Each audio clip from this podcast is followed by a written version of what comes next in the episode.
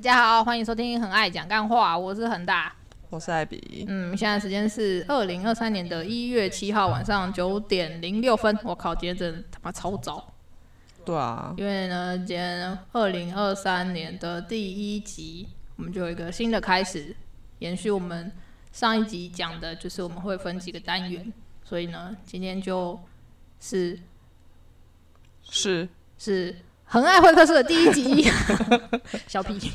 好，所以呢，既然是会客室，所以就有来宾。今天有请到两个非常特别的来宾，其实应该也只有一个比较特别吧。另外一个常出现在话题之中，就是大家都会知道我动不动就会 diss 的小姐姐。嗨，呃，大家都叫小姐姐，就是其实她叫关关呐，只是我也不知道。哎、你为什么要叫小姐姐啊？哈，我记得是你发明的啊，不是，不是我。就是某有一次我跟恒大一起直播，哦对对对对对有一个人就在下面留言说旁边的小姐姐好漂亮好漂对对对对对对对，就是她。对对，从那时候她就开始叫小姐姐了。嗯，不过呢，她的本名呃江湖艺名是关关啦。对，所以我们以后还是叫她关关好了。嗯，嗯，好，所以我们就你要跟大家自我介绍一下吗？关关。嗨，大家好，我是关关，A K A 恒大的小姐姐。好哦，好，那再来呢？第二位来宾是从远从九份吧？基隆，基隆，哦，对，对不起，我错了。远从基隆而来的星星。嗨，大家好，我是星星。嗯，好。哇塞，我们一次就邀到两个人，对啊，那嗯，我觉得星星蛮特别的，我们跟星星的渊源也蛮奇妙的。其实，星星先讲说你怎么认识我们的好了。诶、其实是我一开始是在找，在网络上找小说，对，因为我书荒。结果呢，我就搜寻的时候就发现大家清一色就是大推恒大，那我就想说，诶、恒大，那我来搜寻一下。结果没想到搜寻一下呢，就就不小心搜寻到恒大的 IG，所以我先追踪了恒大的 IG。好害羞就，对，然后追踪恒大 IG 以后呢，就诶不小心就又被我追踪到艾比的 IG，然后又不小心追踪到他的 AKA 的小姐姐关关的 IG，所以呢，瞬间呢我就有三个人的 IG，那我就觉得其实蛮奇妙的，就是这段时间时常可以在三位的 IG 中看到各式各样的不同的故事，所以认识的渊源大概是这样子。对，而且很妙的是，虽然他第一个追踪我，但是他一开始是最先开始跟他有互动，其实是关关吧。因为恒大都不太回私讯呀。好了好了，这个就很冷漠啊，不是这个我要说，我要说，其实从我一开始出道，差不多出道。对，靠腰哦，反正就是从我一开始出道，出道大概呃差不多十年前的时候，就是我出第一本书就是 PS 的时候，我们那时候有开一个就是签书会，然后其实，在那那之前我都还蛮会就是跟读者们就是聊天啊，或者在 Facebook 上面对，然后那时候。到签书会当天就出现一个，就是一直有跟我在 Facebook 上聊天的人，对，然后他就突然就是，诶、在网络上聊天都没事，然后到现场之后，他就变非常的就是 aggressive，就很想要知道我的很多很多很多很多很多事有。这段故事，你怎么没有跟我讲过啊？这我也没听过、欸。对啊，哇塞，哇哦恒大今天大爆料。啊，好害羞，啊，照我那个 aggressive 的人有在听这一集，就嗯，应该是不会啊，我 我后来在就不知道说我。好了，随便，OK，反正就是从那那之后，我就会开始觉得有点害怕，对，所以我就慢慢就比较少回大家的私讯。对不起，这是这是我错你。就为了一个粉丝，抛弃了千千万万的粉丝的耶！天哪，他那么重要哦。但是我想要插话一下，其实恒大虽然大部分没有回，可是只要你跟他讲到一件话题，就是一个话题，他一定会回你。就是当你 hashtag 当你提到艾比的时候，hashtag 艾比，他就立刻会回，屡试不爽。在一起前没有吧？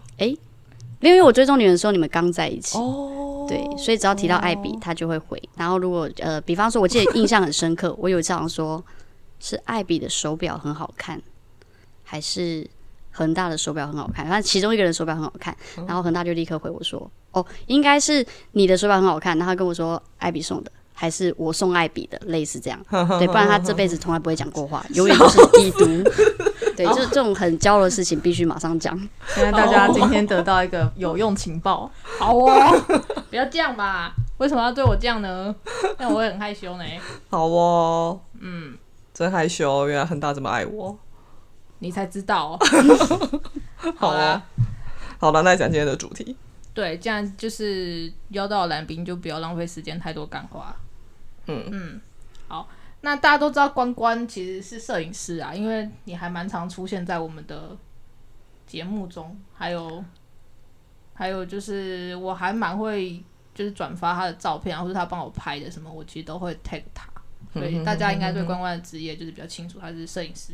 对我目前是全职的摄影师，还是有一些人会误解说我好像是兼职，就是以为我会有另外一个正职，然后拍照只是兼着做。但其实我从两三年前就是全职的摄影师了。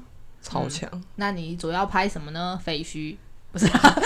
你确实，废墟可能拍的跟工作一样多，但今年呃，二零二二年没有。对，那我主要是拍空间，就是我帮室内设计师、建商或者是一些有嗯，像是有些小店、民宿甚至餐厅，他们也会有电关的需求。然后只要是空间我都拍，然后其他私人案子我就比较少接。那你要帮我们拍婚纱吗？你们要拍空间，我们是空间吗？人家说他们只拍空间，所以我才问他有没有帮我们拍婚纱。你们的话当然拍啊。好啊哦，非常马上就所以现在是要跟我求婚的意思吗？没有啊，不是你要跟我求婚我愿，意。我不愿意，对不起。靠，那你干嘛想到婚纱啦？吼，你就随便讲一下啊，害为你突然要好吧？那你要帮我跟屁猫拍那个婚纱哦宠物显真吗？跟 屁猫拍婚纱好像也不错。那我可能要先去帮屁猫买一套礼服，这样。笑死。好啦，反正就是关关现在就是全职的摄影师。那我们下面会有他的 IG 还有联络方式。哎、你要放联络方式吗？其实也可以什么联络方，式？手如果机？都就是 IG 啊，IG 就是联络方式了，不是吗？现在大家不都讲？那就原则上我是会回私讯的啊。对了，没有像很好了，不要再 diss 我了。对，我们我会把关关的 IG 放在下面，所以如果你有空间的需求、拍摄的需求，可以再找他。嗯也，哎、你你你是不是去年底上了什么什么杂志啊？哦，我上了建筑师杂志，因为那个作品有得奖，然后那个业主又有把这这组作品拿去投稿建筑师，然后两边都上了。哇所以是业主拿去投稿，对，其实帮他拍摄的时候，他也没有跟我说这组作品要拿去比赛，所以我是在完全不知情的情况下就拍完交件，然后到了年底是年初拍的，年底他就突然跟我说得奖了。啊。然后我也蛮傻眼，而且是一个日本设计奖，然后优良设计奖，它是一个蛮认真的奖项，不是、不是那种大金家菜萝卜奖。不，是欧欧罗伯贼，没错，对，它是一个很知名的奖，嗯 然后我也很惊喜，哇，要起飞了，要起飞了。已经起飞了。哦，好啦，好，所以就是关关是摄影师，而且开始是得奖了、获奖的摄影师。对，那就算你说是我介绍的，他也不会给你打折，就这样，不要去凹折扣。好，那再来呢，就是我们来问一看星星的职业，因为其实好啦，我也必须说我我这次是第一次跟星星见面，初次见面就教人家来录 podcast。真的哎，我们好像很不知羞耻哎。对，这是我的荣幸。没有，我请他吃蛋糕。啊，我自己对对对，很很棒，很棒，可以，一切都是值得的。对，好，对，那我们就星星你是主要好，呃，我的主要工作其实是一个自由音乐的工作者。对，那我大部分都是在演出以及教学。那有一个 A K A 的工作，就是我同时也是兼职一些呃顾问的工作，但是这顾问工作就是比较呃私人，所以我就先不详说，大概是这样。啊，你音乐教学是教什么？我主修是二胡，好屌哦、对，就是一个 没没有很屌啦，就是比较少人会觉得年轻人会学的乐器。哎、你知道小杨会拉二胡吗？不知道啊，小杨会拉二胡，小杨会拉二胡，可是他们在教会演出的时候不是是别的乐器，对，但是其实小杨是小杨就是我的小弟，奶茶是我大弟，小杨是我小弟，然后他是一个非常帅的肌肉男，是吧？是啊跟他的猫就是挺帅啊。跟奶茶猫一样肌肉。对，都是肌肉男，对，但是他会拉二胡，嗯，哦，所以现在很多人在学二胡嘛，嗯，如果要认真说的话，除了学校以外的话，成人其实还蛮多的。真的、哦，对，因为我在算是社大跟乐林都有教，那其实学生量每年其实都还蛮多的。哟，好惊讶！那二胡刚开始学的时候会跟小提琴一样，像杀鸡吗？会，会。可是，可是我其实我觉得要看老师怎么教、欸，就是哦有些老师的比较呃中规中矩的教法，他可能会需要你花很长时间练基本功，那你杀鸡的时间就会比较久一点。你杀比较多次，对，鸡有点 对，可是因为教成人，他有时候教老人家，他的方式会跟教一般小朋友不太一样。如果你让他杀鸡杀太久，他可能会觉得很乏味，他就觉得我我为什么要花三三个月的时间来跟你杀鸡？所以你教他的方式可能不同。那不同的方式教，可能杀鸡的几率就会比较小。哦对，大家有兴趣可以那个私讯问我一下。哦，有，我有记得小杨刚开始学的时候，他都会一直问说他为什么每天都要拉一样很难听的东西。对所以他有特别跑去学对，而且他第一个老师是个盲人，哦。这很很厉害的盲人。对，我相信盲，我呃我不不能歧视，可是我相信他们应该就是你说很厉害，应该是真的很厉害，因为因为有时候他们虽然眼睛看不清楚，可是他听觉会比一般人还更好。那二胡这个乐器就。不要说二胡啊，弦乐弦乐器的安安不分，就是小提琴、大提琴、二胡，他们都是非常重音准的乐器，对，对所以你如果音感不好，很容易就会去别的地方了。对对啊那那时候我还记得，就是我妈陪小杨去上课的时候，因为那个盲人就是大家都知道，他大部分都会戴个墨镜，是对。然后那老师就很厉害，他还会说，因为他们就有排排坐嘛，大概知道谁坐在哪。然后老师就会说，那个坐在那个哪里哪里的同学，你是不是脚没有放好啊？不可以翘脚哦。然后就在做小杨。然后然后小杨就跟我妈讲说，他是他看得到吧？他是装瞎的吧？对啊，为什么他会知道？不知道呃声音不一样，对啊，一一定会不一样啊。哦拉起来声音不一样，其实很明显。对啊，这么细微，他都听得出来。太强了吧？像是像像我们听久了，我听人家弹钢琴，我我也会知道他手指用力有没有对啊。嗯嗯嗯嗯对啊，我记得星星好像也有在教钢琴，呃，通常钢琴是所有音乐系的复修了，对啊，所以那对应应应该是必必学的。在国内的好像都是这样，对你主国乐的也副修一定要是一一个是钢琴，对，国内的音乐系都这样。嗯原来如此，嗯，长知识。没错，就是这样，好，嗯。所以呢，所以关关跟星星都算是自由工作者吗？是对，你们就是直接就是全职做摄影跟音乐，对跟音乐。这样算是把兴趣当工作吗？听起来很像两个就是想象中会饿死的行业。对，没有错。其实我刚开始，我刚出要念音乐系的时候，就是家人其实极力反对。就即便我是从小学音乐，但是他们就是像我爸爸，他就会跟我说：“你毕业后可以干嘛？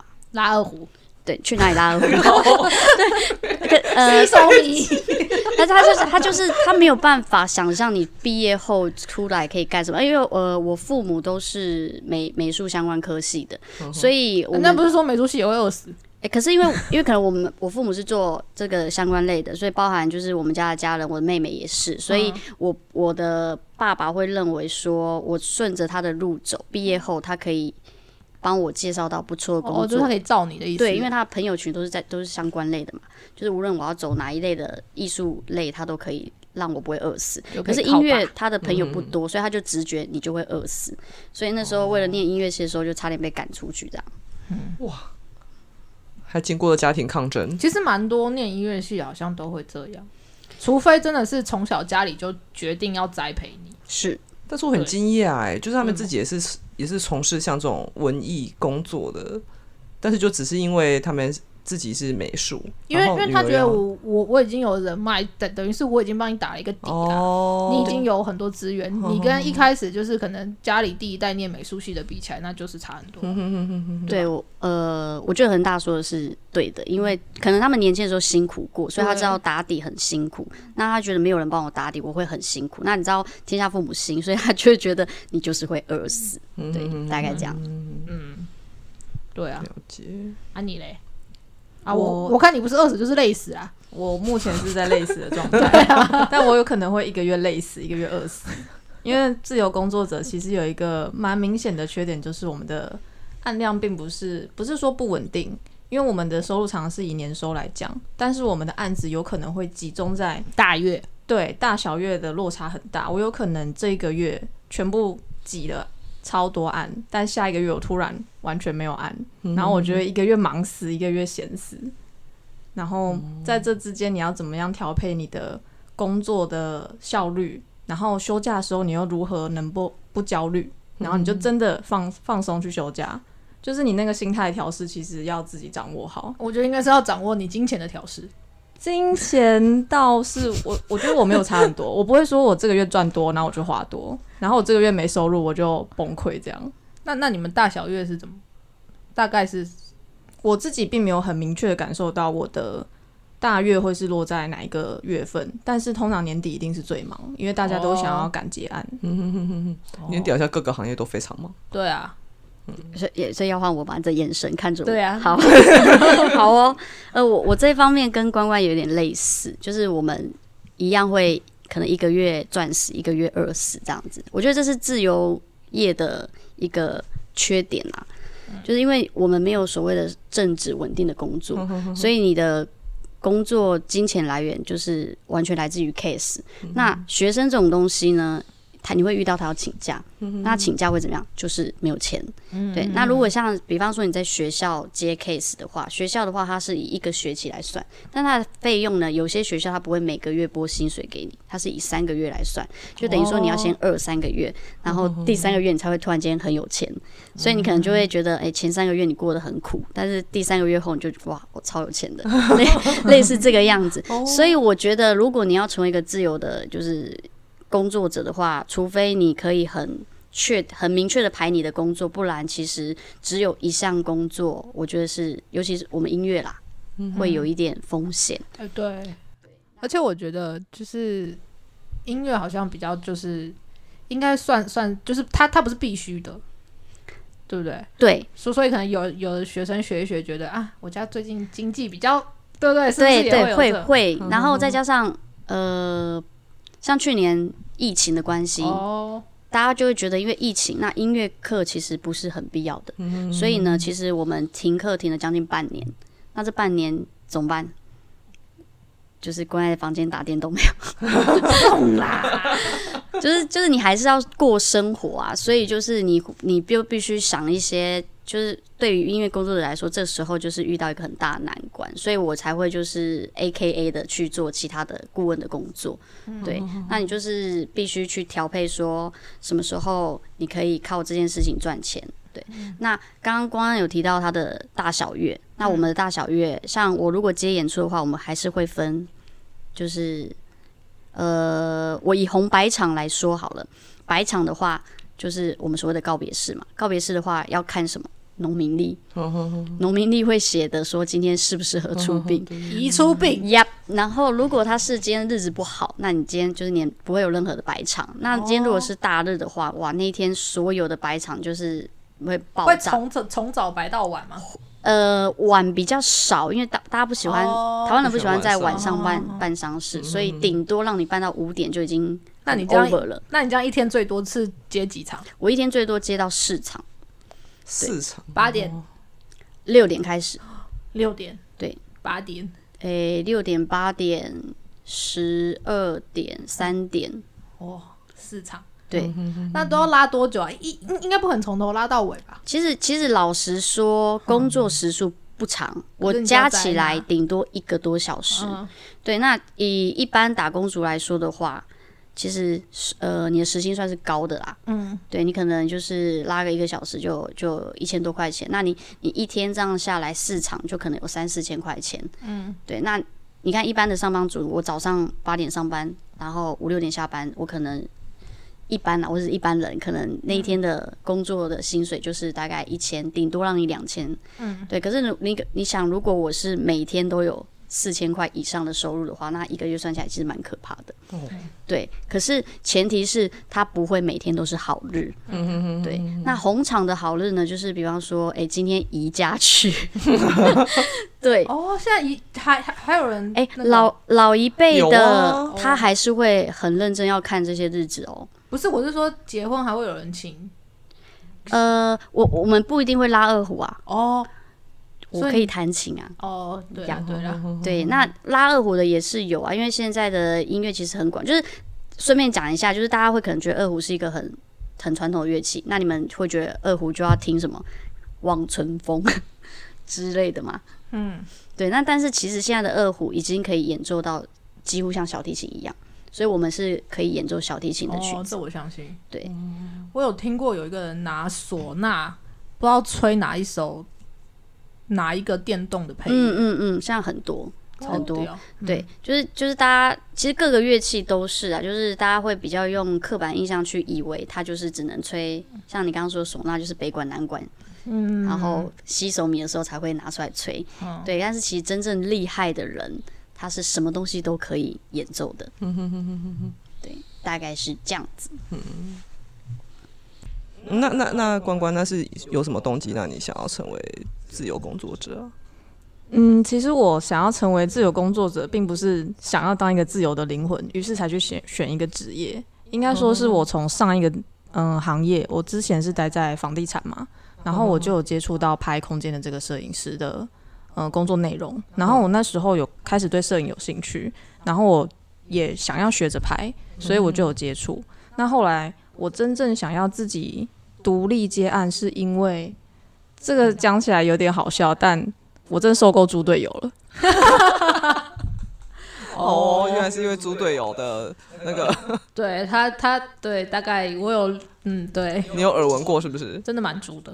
就你们大家一定都经历过，你在一个办公室，不管你是大公司、小公司，你会有共事的同事、组员等等的，然后就是会有猪队友，然后你就会要跟他共同呃承担很多事情，就不管你们是成是败，就是你都跟他一起，然后绑在一起的感觉，嗯，我后来就受不了了。然后最惨是成了猪队友就会说哇你看我多棒，然后败了就会说啊你怎么没做好，就是很这不是就是最标准的猪队友吗？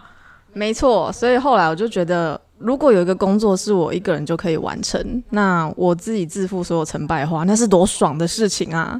嗯嗯，然后我又蛮喜欢拍照，然后所以我就开始真的尝试说，我给自己一段时间去学怎么好好把空间拍好，然后累积作品。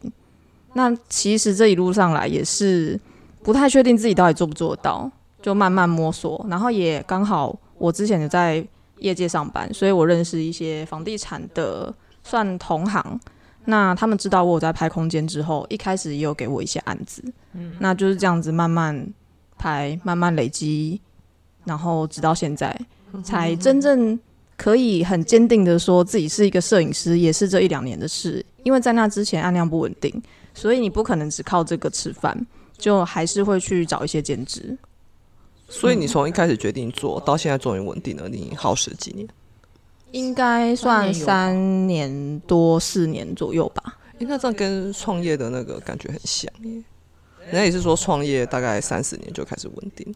我觉得一摄影要成功才会稳定。对啊，就是我说以成功的前提来讲，这个又提到说，看你怎么样觉得算稳定。有些人可能觉得我赚到这个钱就够了，那有些人会这样给自己设目标。我觉得是要多少钱我才足够生活，所以这每个人标准有点不一样。然后摄影这一行其实它入门的门槛并不算高，现在人手一台单眼，然后如果你要接什么婚摄或者是一般的写真，其实很容易。但是拍空间的话，就真的是门槛会稍微高一点，因为它不像拍人像那么单纯，它有比较多的设备啊，比较多的观念。你是事前就真的是需要花功夫去学习。嗯我那时候就是我记得关关很屌一件事情是，我忘记跟他讲什么，然后我就问说啊你到底怎么练习的？然后他就说他就去看那个大师的作品，然后就想办法让自己要模仿出跟大师拍的一模模一样样的东西。我就让自己可以拍出那样子的。对，他是这样效练起来的。哇塞，所以他我觉得他厉害，就是他他其实没有真正去花钱在学摄影这件事情上，他的钱都花在买镜头、买设备等等花超等等。多钱。对他没有花在上课，所以他的他的摄影功功很扎实的，就是完全就是他自己的东西。嗯，就软体他是靠自己这样练起来，硬体钱都花去买硬体了。但是而且他很屌的，就是因为他其实初期没没没钱啊，对，就是钱比较少，所以他就必须要逼自己用比较低阶的相机去拍出让人觉得是好的照片。所以我觉得也是因为这样子，所以当他他现在可以换到高阶的时候，他的作品就会是好上加好的那种感觉，就是等于是他已经在用比较低阶的设备，已经练出了他的基本功，然后到现在了。哇，好励志哦！天哪，摄影真的是这样，很多人是所谓的器材党，就是好像会觉得说，你手上拿一台十几万的，甚至几十万的相机，就能拍出很厉害的照片。但说真的，真正会拍照的人，你给他一台老爷爷十几年的老单眼，他也能拍得很好。嗯嗯嗯对，这边我想补充一下，因为我高中的时候我是念广告设计的，对，那我们呃念平面设计的时候都要练修图，对，那我第一次认识关关的时候，我看了他的修图以后，我我后来再问他说学练了多久，我原本以为他是本科系的，后来当我发现他不是的时候，我真的吓傻，因为他的东西，有没有要跪下的感觉？我跟你讲，这不开玩笑，我觉得有一些大学生毕业可能还没有修到他这么厉害，对，所以我那时候看到的时候，我整个吓坏。天哪，关神，真的，是是也 不用讲，没没有那么厉害，真的。关神，关神，关神，有没有？对，没错。我觉得可能跟我以前小时候学过画画有关。我待了八年的画室，所以我那时候都是画素描、水彩，就是对于绘画有一定的基本的概念。然后我觉得修图其实它就是影像的一种，所以它可以运用在摄影这方面。我就最不会画画，我连一栋房子都画不出来。而且你也就是当初要教你学化妆，你也很懒，你就说干嘛要弄这个？我印象超深的，我那时候哦，就是很大有一次签书会，他还找我去帮他化妆，然后呢，我当天呢帮他贴了一个假睫毛，然后那个假睫毛啊，就在 他那天回家，他就说这东西到底要怎么弄啊？然后他就直接捏着那个假睫毛边边，直接把它扯下来。然后就把它丢在他房间的 那个，他有一个镜柜对的旁边，反正就是把它粘在那个你洗脸的旁边就对了。然后那个东西呢，不知道在那里待了几年。我每次去他家都会看到那个假睫毛，你还粘在那粘在哪里呀？不然呢？超级好笑。那这么有纪念价值的假睫毛，不知道它有多烂。啊，我就真的不会。然后话说回来，就是我要说的是，因为我有认真学过化妆一阵子，有懂打扮，所以我没有想到这也成为我当摄影师之后，我修人像，因为我其实也待过婚纱公司，那那时候也处理了很多婚纱婚摄的作品。那其实照片一定是会跟你眼睛看到不一样，因为拍照会有闪光灯，会吃妆，会有角度等等问题。甚至有时候新娘她很容易就把口红吃掉，然后我就会后置帮她上妆。那不管是什么眼影、腮红、修容，其实很多时候你当下灯光没有打好，然后脸看起来就会超大。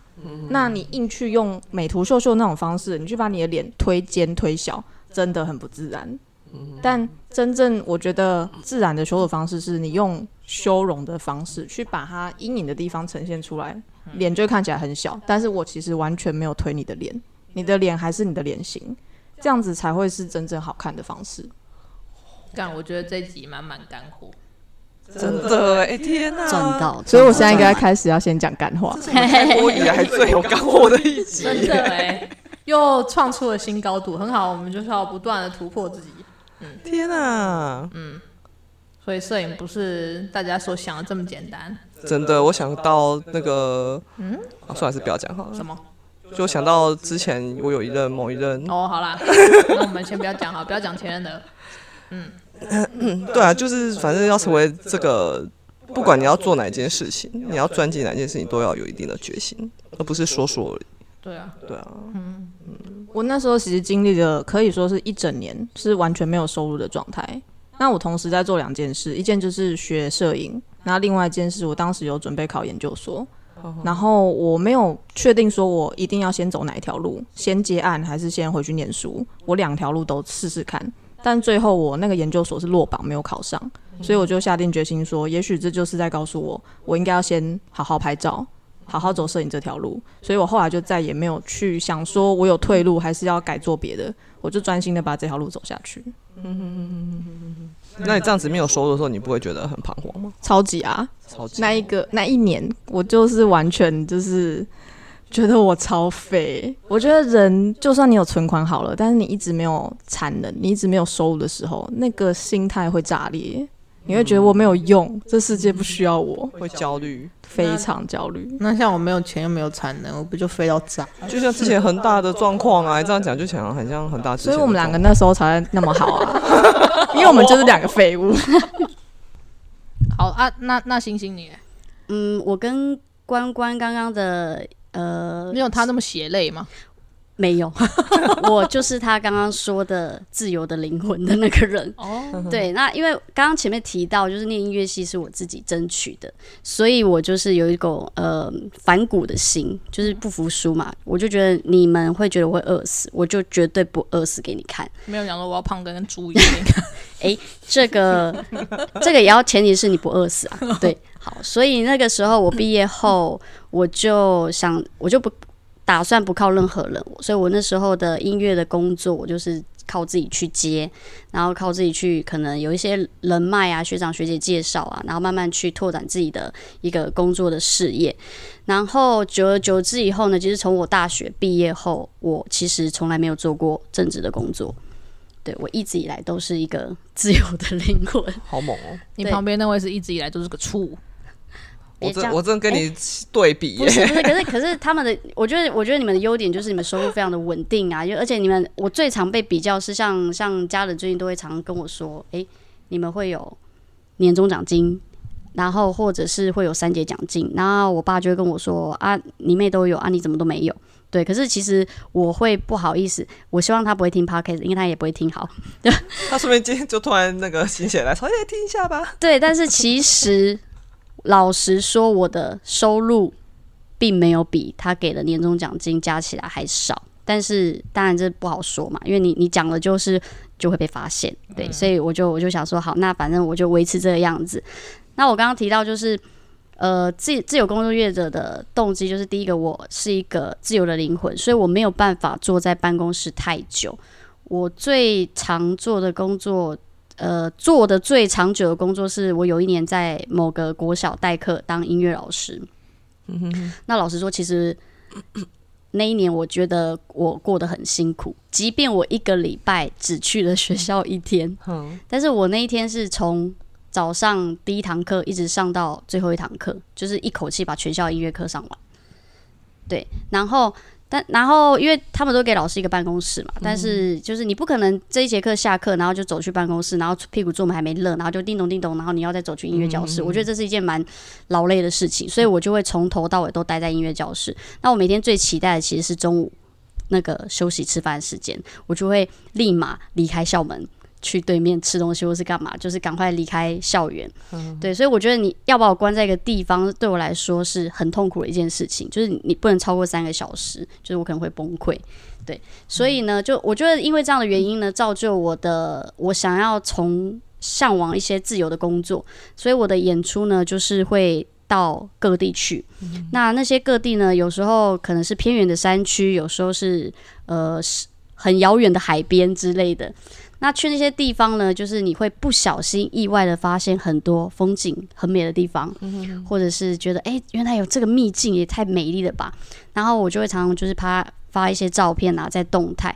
那很多人看到会想说也太爽吧，你一天到晚出去玩。对，可是其实他们都不知道，可能风大雨大的海边扇台风的，我其实我坐在旁边拉琴之类的。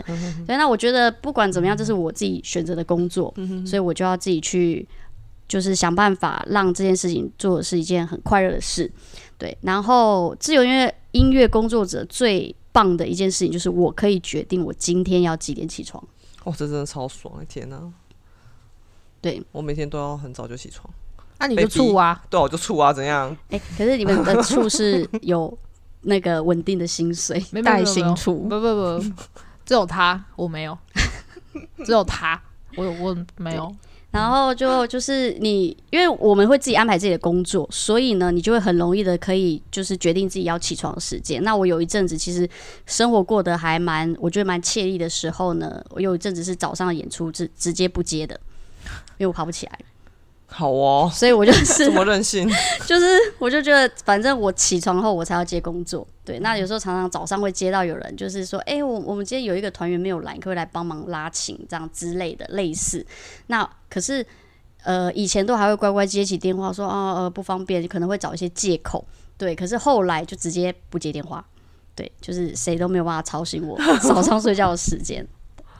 哎、我觉得这也是跟他选的乐器有关，因为二胡就是怎么说都还是偏少，但是像如果说你看，就是小提琴、长笛，或是就是比较多人学的乐器，嗯可能相对的也不会就没有这样子。对对我觉得我觉得倒还好诶、因为就像你刚刚说的，二胡少，对啊，所以我刚刚说的学的都是成年人较多。可是你刚刚说那对乐器，就是可能一般大众对啊可以接受的。对啊，所以其实一般你去外面音乐教室来看，哦，你其实每一间音乐教室可能都可以问到有没有教小提琴、教钢琴、教长笛，可是你不一定那间音乐教室会有教二胡。哦对啊，对对，所以其实我们的工作还是会被受限啊。这这时候就是看你怎么去找自己的呃，找自己的薪水在哪里。